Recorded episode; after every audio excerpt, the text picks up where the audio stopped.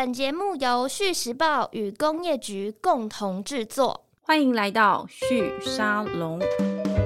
生活的惊喜往往藏在思辨中。各位听众朋友们，大家好，我是玉宁，欢迎大家再一次回到旭沙龙的节目。今天呃，我要来跟大家聊一个，就是嗯，台湾的。应该算传统产业，对不对？我们算一个传统产业的这个台湾蛮厉害的一个在做生生机食品跟这个身体保养品的一个公司哦。他来跟我们聊一下，就是从一个食品研究，而且是家庭工厂，这样子逐步的一步一步的走走走走走走，有一天走到这个全球市场，他会遇到的挑战，以及为什么台湾有办法做出这样子的一个食品的保养品，而且它现在是呃外销到欧美的。那我们今天讨论的这个食品叫酵素。老实说，我真的不知道酵素是什么。我们先欢迎今天的这个节目的来宾，大汉酵素生物科技股份有限公司的研究顾问赖怡君赖顾问。怡君你好，玉宁你好，大家好。好，怡君是这个也是大汉酵素创办人黄教授，对不对？对，黄黄伯成黄教授的媳妇。是是。好，那。我我先想要先请你聊到底什么是酵素，因为你知道我我本人不是一个很爱吃这些就是保养品的人，或者是这些营养品。像比如说，我知道现在大家很流行吃益生菌，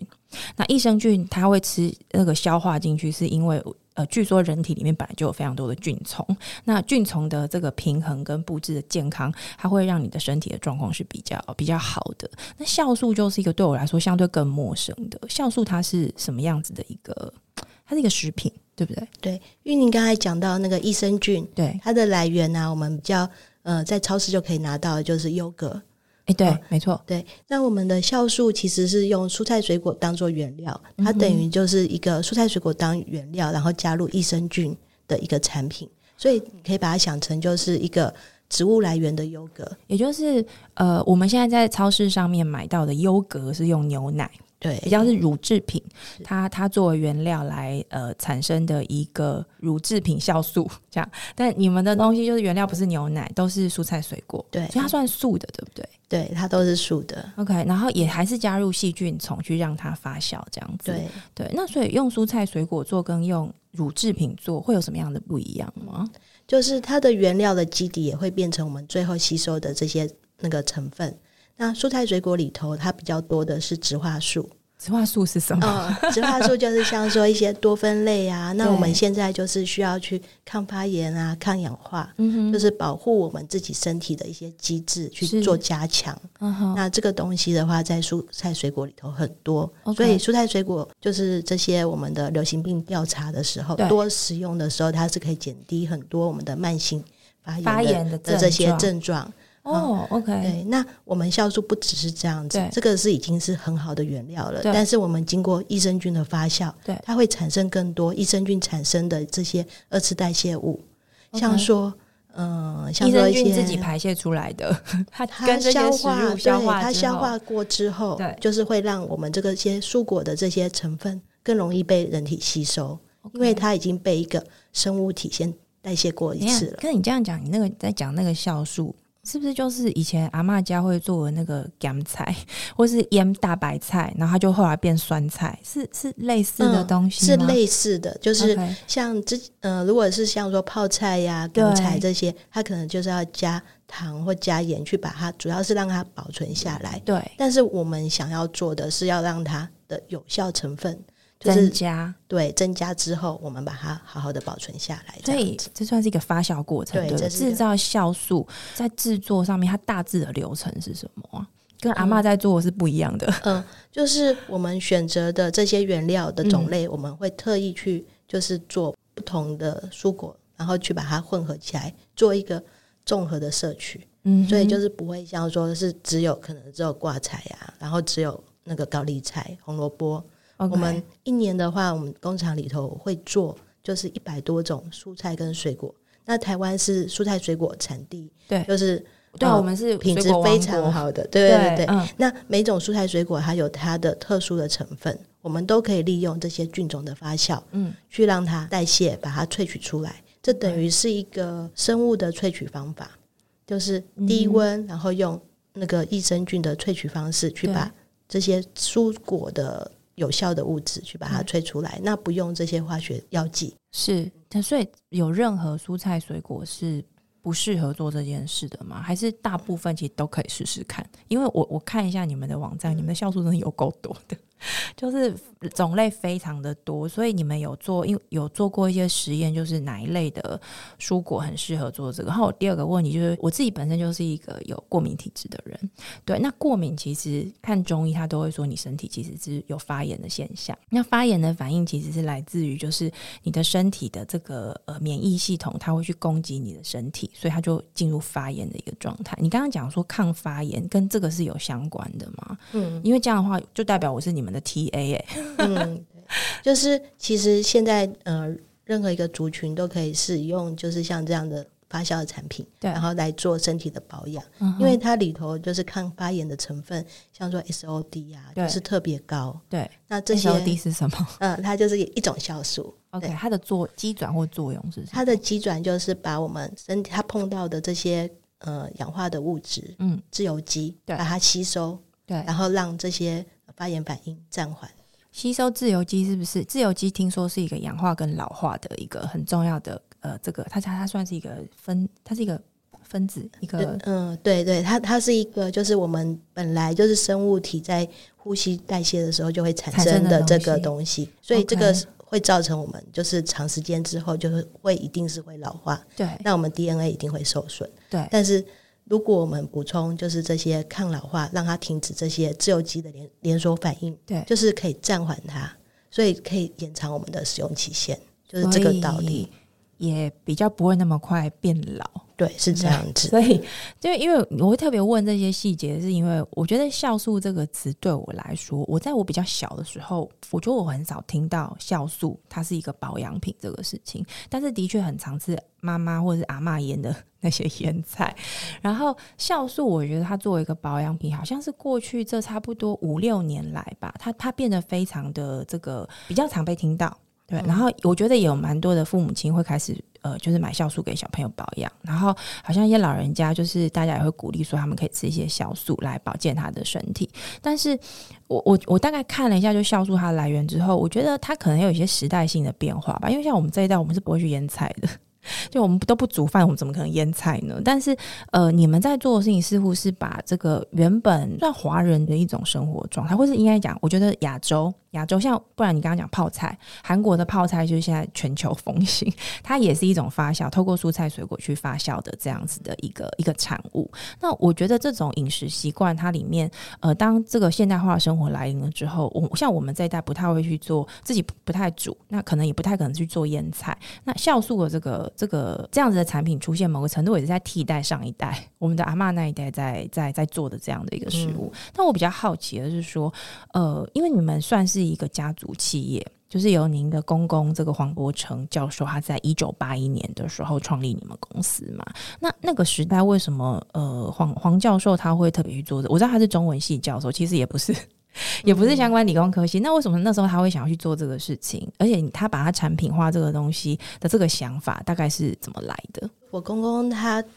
呃原本是国文系老师，是那他是大溪人，所以他的阿妈就是会做这些很多。嗯，腌菜呀、啊，那个就是豆腐乳啊，对什么都会做。对，所以他从小就是有在接触这些发酵的产品。嗯、那他自己在念这些古文的时候，对，他就发现说，诶，他看到的古文很多，有些人就是之前他说有一个时期，就是有瘟疫产生的时候，对，那个城里头的人他就吃了这种很像是腌制食品的东西当做药。对，他有发现这些部分。那那个时代呀、啊，就是台湾其实也有这些大高酵素、大和酵素，是就是从日本传过来的。对对，他比对之后觉得，哎，这个就是跟阿妈做的同样的概念，真的是同样的概念。是他试做看看之后，那给自己的阿妈、妈妈，然后自己的家人吃之后，那时候阿妈就是体弱多病，嗯、就是有点不舒服。嗯哼，对，那吃了之后，真的精神变好了。是，所以他。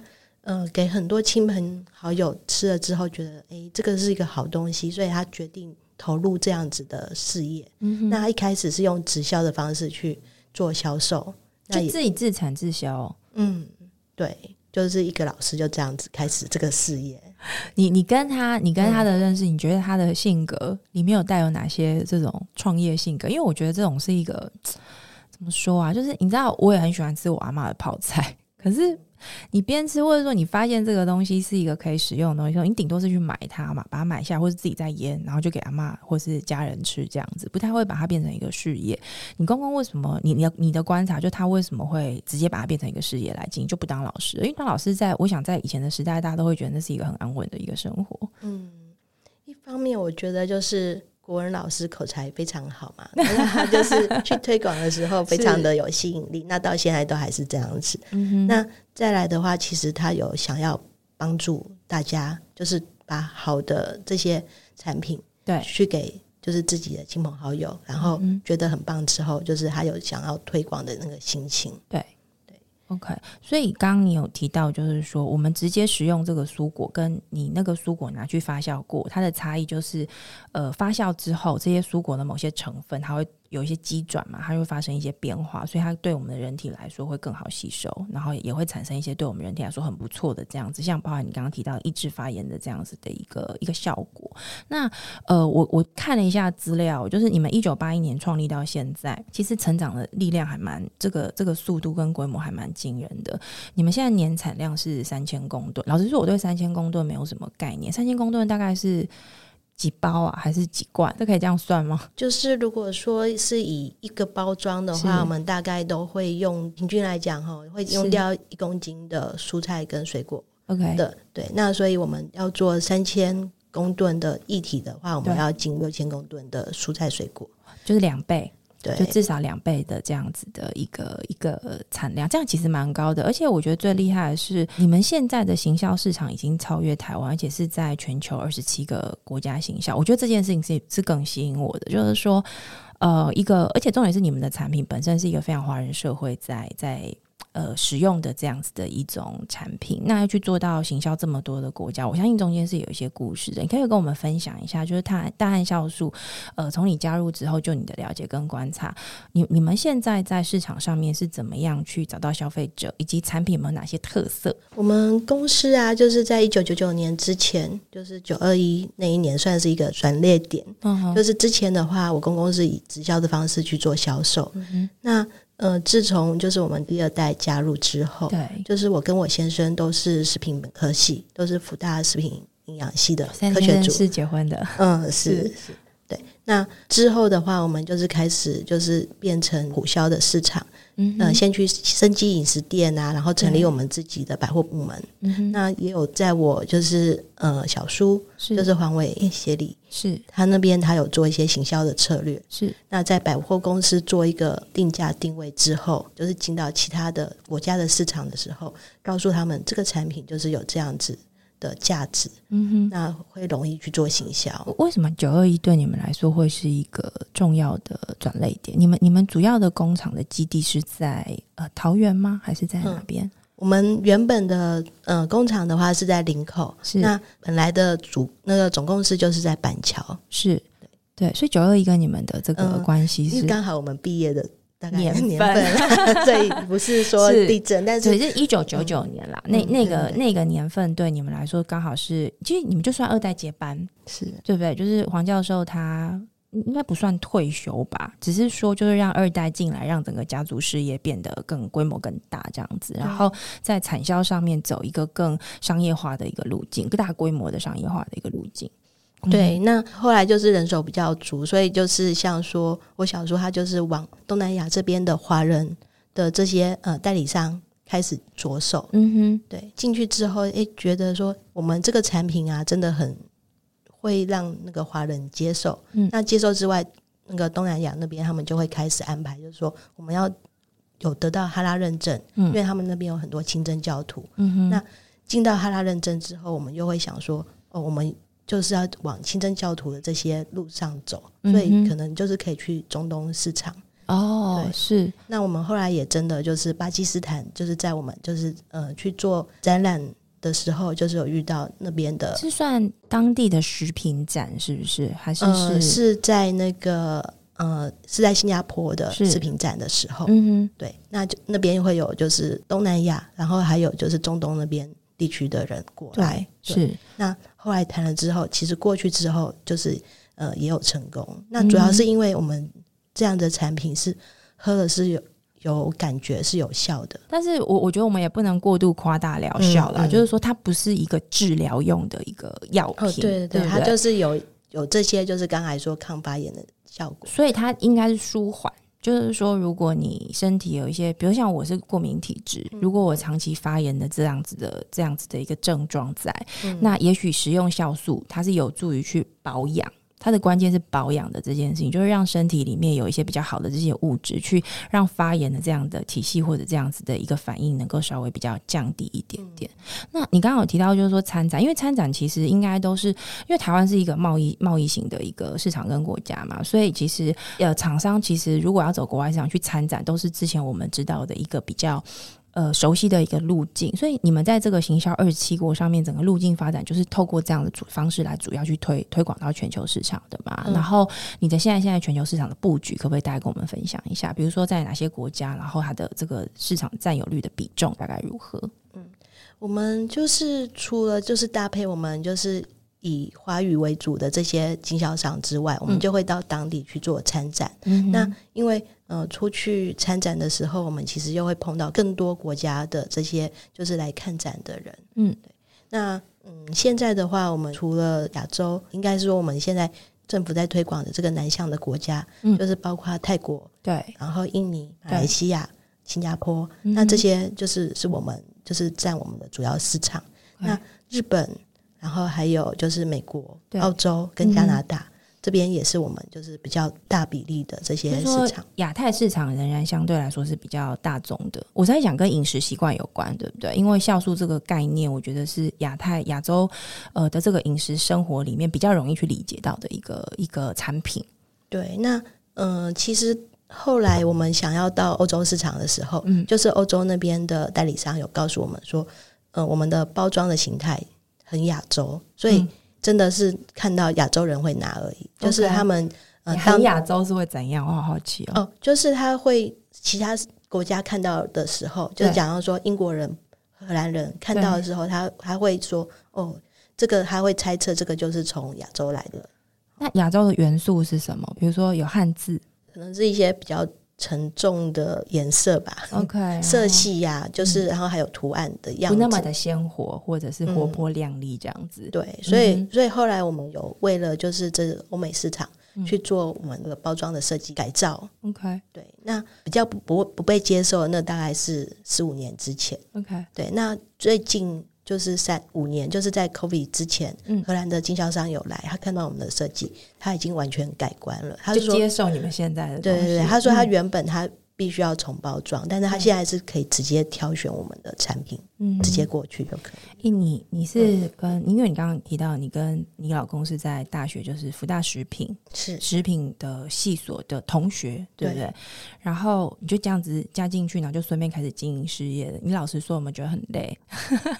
嗯，这是你原本人生生涯规划当中有想过的吗？我在福大之后的话，我是到中心念食品研究所，嗯，然后后来又到新竹的食品科学研究所，嗯，就是担任呃副研究员七年的时间，是对。那哦，所以一开始其实没有在家族里面工作，对，因为原本我们是一个很小的公司，嗯、就是公司可能不到十个人，是。那又有就是像说我先生跟我小叔他们主要是做业务的部分，对对。那后来因为真的就是需要销的这个货品。比较多，所以我们就是有开始才会知道说啊，我应该要做 ISO 认证啊，我应该要有 HACCP，我应该要有哈拉认证，这些认证是就是都是两千年之后才开始做的。OK，所以其实前面的一，因为你刚刚说一九八一年成立嘛，嗯，所以其实其实前面有十九年的时间，相对来说不是一个呃那么完整的。完善的这样的一个产品的制作跟包装，然后呃，面对市场的时候，你刚刚说的那些认证，其实是食品很重要的一个一个基础。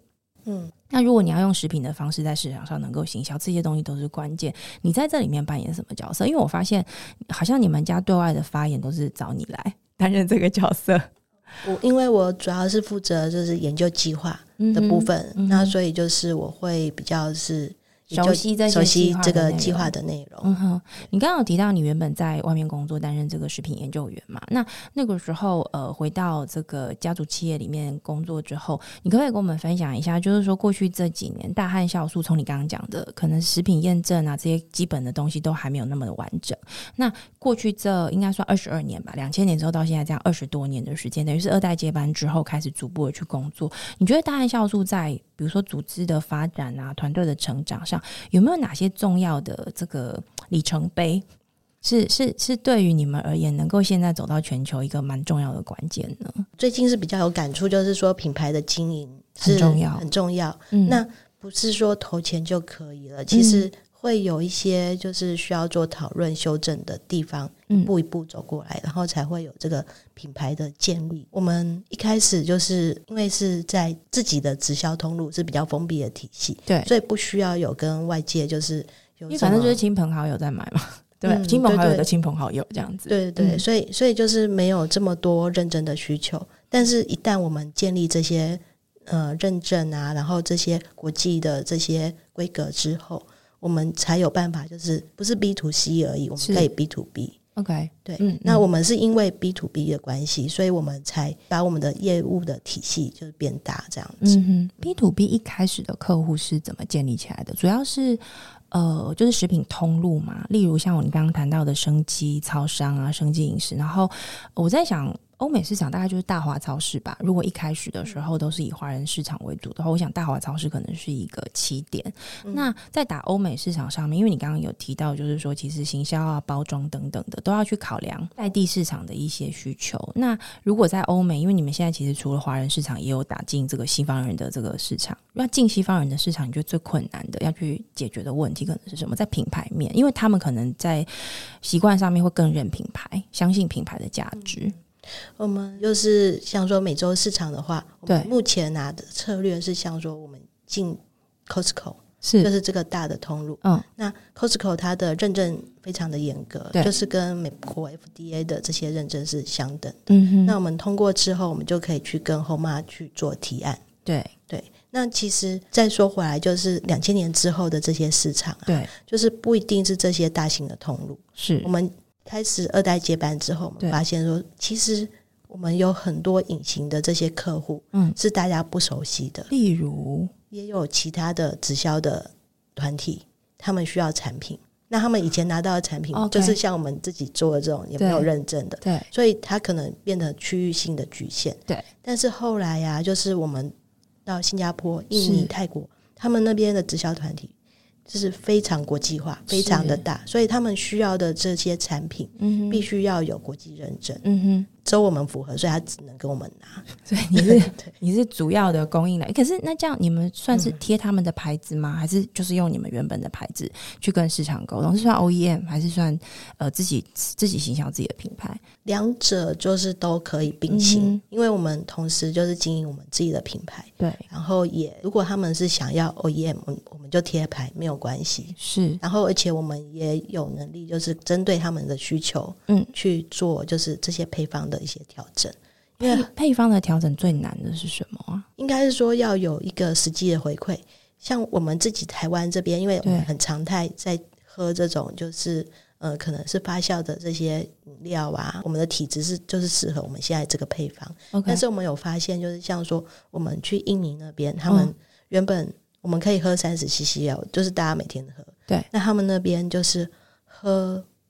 一口。就是大概是五 CC 的分量，对，六分之一的分量，他们就流鼻血了这样子。什么？流鼻血？为什么？嗯，他们可能就是嗯，体质真的每个国家是不一样的，然后而且每个国家的口味风味也不一样，喜欢的不一样。所以你们你们现在，因为我看你们好像在二零二零年的时候有成立了一个超级食物研究中心，这些这样又去成立这样的一个研究中心，是不是也是要去应对你刚刚提到这么多元的市场，它的呃消费或者是应该饮食习惯或者是体质的状态各自不同，你要怎么样去应对这样的需求而成立的？对，那每个地区啊国家都有它自己的超级食物，对、嗯，像说我们在台湾的话，我们现在就是。呃，除了我们看到那个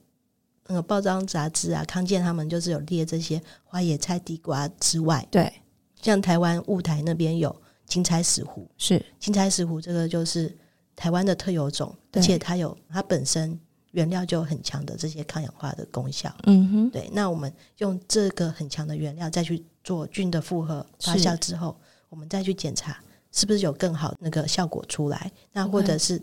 我们是不是有帮助这个原原料去变成一个更有特色的产品？那这个就是我们这个超级食物那个研究所在做的事情。是。OK，所以你们还会透过这个研究中心去寻找更多可能的原料以及它的可能的效果，对吗？对。但长期来说，因为你刚刚有提到嘛，就是说，一个是呃，当你面对多元市场、不同的这些饮食消费需求跟这个体质的需求不同的时候，你需要去做一些配方的这个调整。那一方面是你们其实听起来这个食物研究、食品研究所某个程度超级食物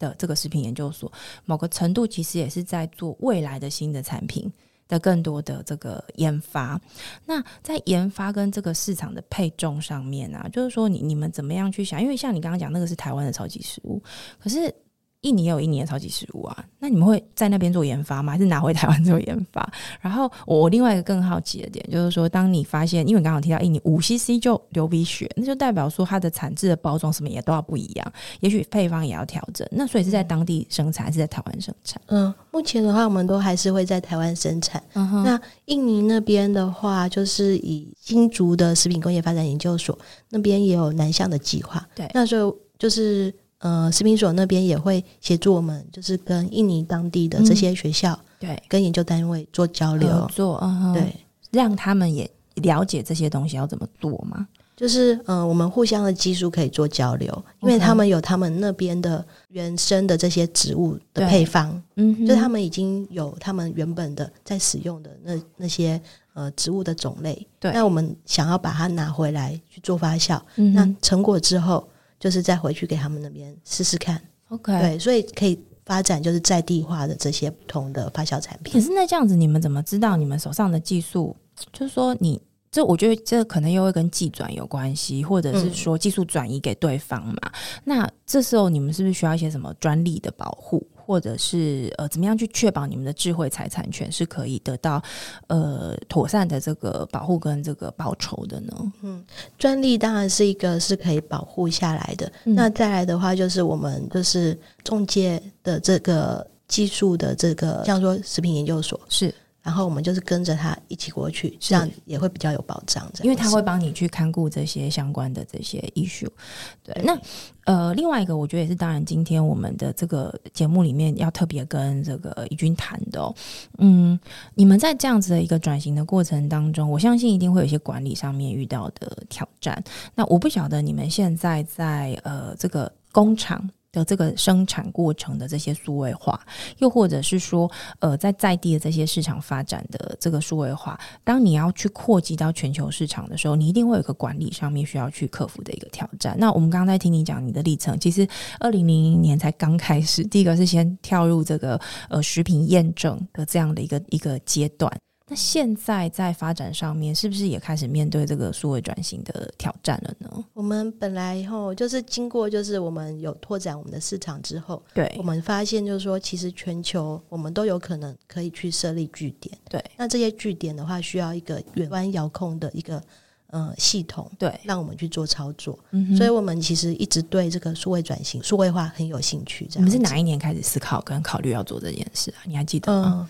嗯其实就是后来开始有在那个进货到东南亚的市场的时候，就已经开始就已经开始在想，嗯，那嗯、呃，现在的话，甚至是连日本，嗯嗯，就是琉球大学那边，对，也有在跟我们讨论，就是说，嗯、呃，在那边设公司，嗯对，那所以其实基本上我们只要有出到外面，每个人都会跟我们谈这个议题，对，所以这个对我们来讲是很迫切。那你们怎么解决这个问题？因为我知道，呃，其实工业局这边有跟你们有一些合作嘛，就提供你们一些辅导的资源，可不可以跟我们分享一下这个过程跟经验？因为，呃，今天节目也是想要跟各位听众朋友分享看看，就是说，像大汉酵素这样，就是一个非常典型的台湾的。呃，非常有创造力，而且在营运能力上面也非常强的这样一个家族型的这种传统的企业，当它开始成熟到一个程度，它也有能力，它的产品也够好，可以让全球市场接受的时候，那他要去做这个全球市场的管理的时候，资讯管理系统的需求一定会变得很重要。可是传统的家族企业，其实在这这个部分，我相信是资源跟技术人员都比较缺少的。嗯、那呃，在这个过程里面，我们知道政府有非常多的辅导的计划，会跟这样子的一个家族企业合作，民间的这个传统企业合作。那大汉酵素就是这样子的一个案例哦。我们今天请大汉酵素的怡君来到我们的现场，节目的现场，也是想要请他跟我们分享看看，第一个他怎么开始的，然后你觉得在这个过程里面，政府他提供的这些呃辅导的资源是有效的吗？那你们怎么样去思考长期来说你们的数位转型下一步应该要做的事情是什么？那我首先想要先请你聊一下，就是说怎么怎么开始觉得说好吧，就去找政府帮忙。一开始是先自己尝试吗？嗯，对。其实我们从两千年之后，嗯，我们就是开始建立我们的认证制度之外，我们也就是做我们。工厂厂内的那个 ERP 的系统，对，就是会计的进销存系统，这应该是很多公司本来就会去买的吧？就都是比较成熟的一些 ERP 的系统。对，那成熟是就是其实是它是面向是各个业界，对，就是不单只是针对食品业，就是它它没有那么的客制化。针对你们的这个食品业的经营跟它的一些会计的这个法则，在做这个建立，这样子。对，它是有一个基本的逻辑。嗯、那我们其实，在多年当中啊，嗯、我们原本不是念会计的，也大概了解一下他的想法的逻辑。对，那问题是食品业在这十年，就是法规就是更改更动的非常的剧烈。嗯，那嗯、呃，我们的这个些呃 ERP 的工程师，其实他不是很能。理解我们的需求，对，那我们也很难去知道说他可以怎么样帮助我们，对。那刚好就是一直都有这个困扰，嗯、就是一直有在跟食品所那边就是讨论。讨论，说说，嗯，这个真的是我们就是所有的食品业界就是大家共同的痛苦这样子，嗯、对，对。就是我们呃法规更改之后，每个厂商可能都必须要有一个专门人员在做这个申报的动作，对。那不管他有没有 ERP 系统，他都得做，对他都得生出这一个人出来，所以对我们来讲，蛮蛮大的成本的支出这样子。嗯、我们也很想说，有什么方式是可以，就是比较顺利的，让系统来协助处理这件事情。对，对那、嗯、那因为就是每个厂商的制程其实不一样的，嗯，像我们公司就是又更特别，我们的发酵时间很长，五百四十天，五百四十天这样是一年几个月。大概是一年半左右的时间，所以你的意思是说，假设今年你家比现在九月，哎、欸，现在是九月下半旬，对，你们买了一，比如一公吨的蔬果进来，嗯，然后开始进入你们的制程，它要到上市的时间是五百四十天之后，它才能够进入到上市的阶段，是这个意思吗？对，就是我们的东西啊，它其实就是不大像是说芦笋汁，就是把它搅一搅，然后就马上就是隔一天就可以出来了，对。那我们是为了熟成，就像说像酿酱油一样，嗯、对对对对，对，是对纯酿的意思那样子。嗯哼，对，所以我们常态都会库存两两年半的库存，就是为了怕说，就是如果大家就是抢购 怎么办，供不应求，对对对，那就不能不能是没有效的东西啊。对对对对，所以所以我们的品质也是因为有这样子的。做一个安全库存，然后可以做管控。嗯、是，但你刚刚提到的，其实是说，因为你们的制程比较跟别人不太一样，嗯、所以在 ERP 的系统的管理上面，或者这些申报上面，要去符合法规的话，要面临的问题也会特别多。你可不可以举跟我们举一几个例子？就是说，那个问题是你们必须要克服的。那你们后来怎么样应用这些数位管理的系统来解决这个问题？那这次的话，我们是跟那个工业局食品所，嗯，跟 TQF 资策会这边，就是做了，就是。二零二一年的这个数位转型的计划，嗯，厂商的话是要投入三十万元，是。做的话的话，一开始就是食品所那边有咨询的这个小组，嗯，来做我们的这个那个厂商的诊断，对，嗯、呃，我们诊断的当中啊，我们就是一直跟他讲说，我们觉得哪边有问题，嗯，就是想要跟他们做讨论，对，那真的就是很有帮助的部分是说，我们跟第一组咨询的小组讨论之后，他们回去。去找可以帮助我们的其他的专家，是，然后进来这个计划，嗯，那又回到我们场内，就跟我们做讨论，嗯，那整个计划里头啊，大概是有至少是有十次的来来回的这样的讨论，嗯，那后来的话就是哦，他们确定是说我们的问题点，嗯，是哪些哪些？是什么？你可可以举一些例子？哦，好，我们刚才说就是五百四十天的这个进货流程要怎么跟最后我们出货去对上的时候，嗯，我们真的是原本的 ERP 系统啊，就是一层一层太太遥远了。对对，那我们要怎么样跟茶厂人员确认说我这一批凤梨之后会变成哪一瓶的酵素液？对，哦，那这个部分其实。需要专家去协助我们做讨论，因为我们自己就是已经想不出来很多年了。对，你们因为原本应该都是用纸本工作吧，嗯、然后可能贴在筒子上，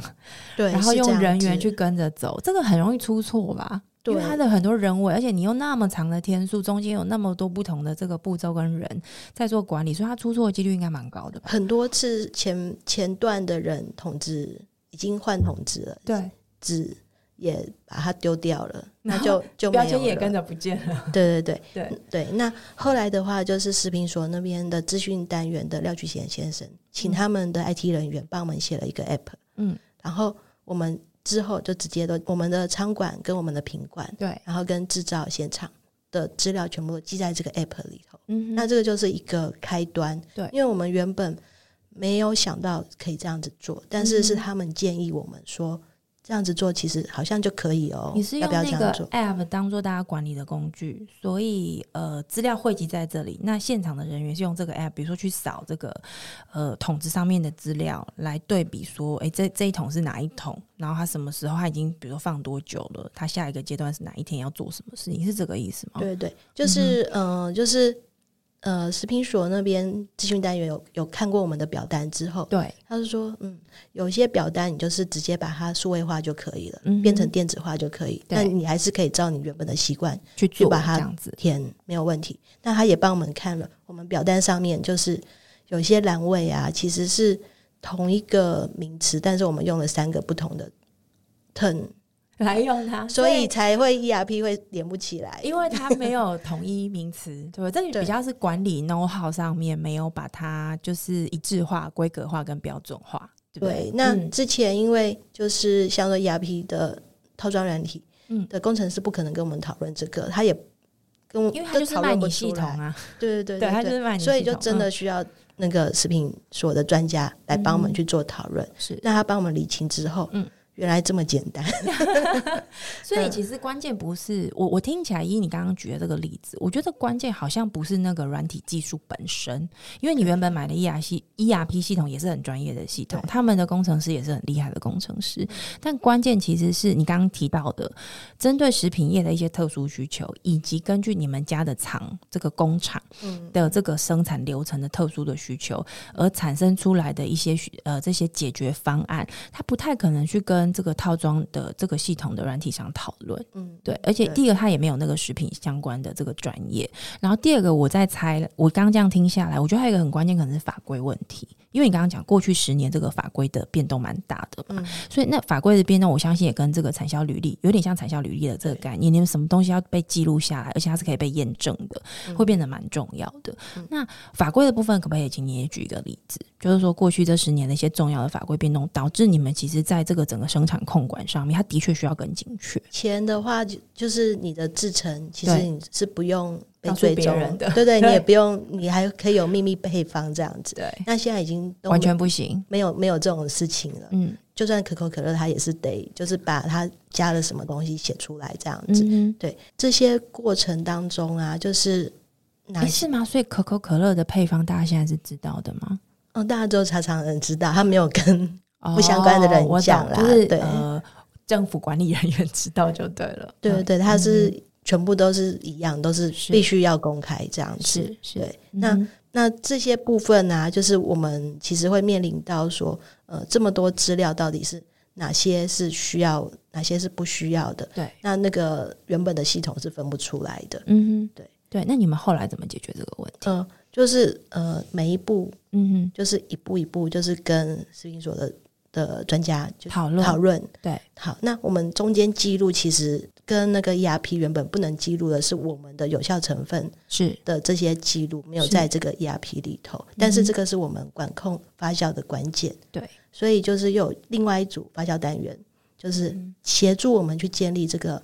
数据的资料库。OK，对，那这个不是呃，真的是。帮助我们很大，因为我们自己的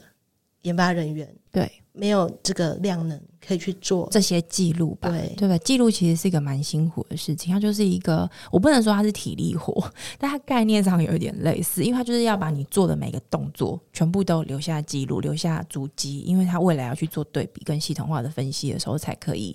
呃，才可以使用。那所以这是为什么大家都需要数位化的一个蛮关键的原因，因为所有这些事情其实都可以透过数位工具能够很简单的一个完成。那我我觉得刚刚这样听下来，其实这我我也觉得会跟你们的长期的这个全球市场的扩充以及建厂会有关系，因为你们的生产流程蛮复杂而且时间非常的长。然后，如果呃依据你刚刚像你刚刚举印尼那个例子啊，就是不同的国家市场的人，他们的消费需求，他需要的配方不同，可能他的腌制做法也不太一样，包含口味上都需要出去做这个调整。所以，如果你要去维系这些效用的这个呃监测，然后要符合各地的这个不同的食品的法规，我我相信你等于是，如果你需要能够在全球扩充，而且在当地建厂的话，你的数位工具的这个准备是非常重要的。那透过这次跟工业局还有食品所这样子的一个合作，你你你们会怎么看待未来大汉酵素在全球市场上面的布局，包含建厂的部分？我们这次这个计划之后啊，嗯，我们就是大概了解。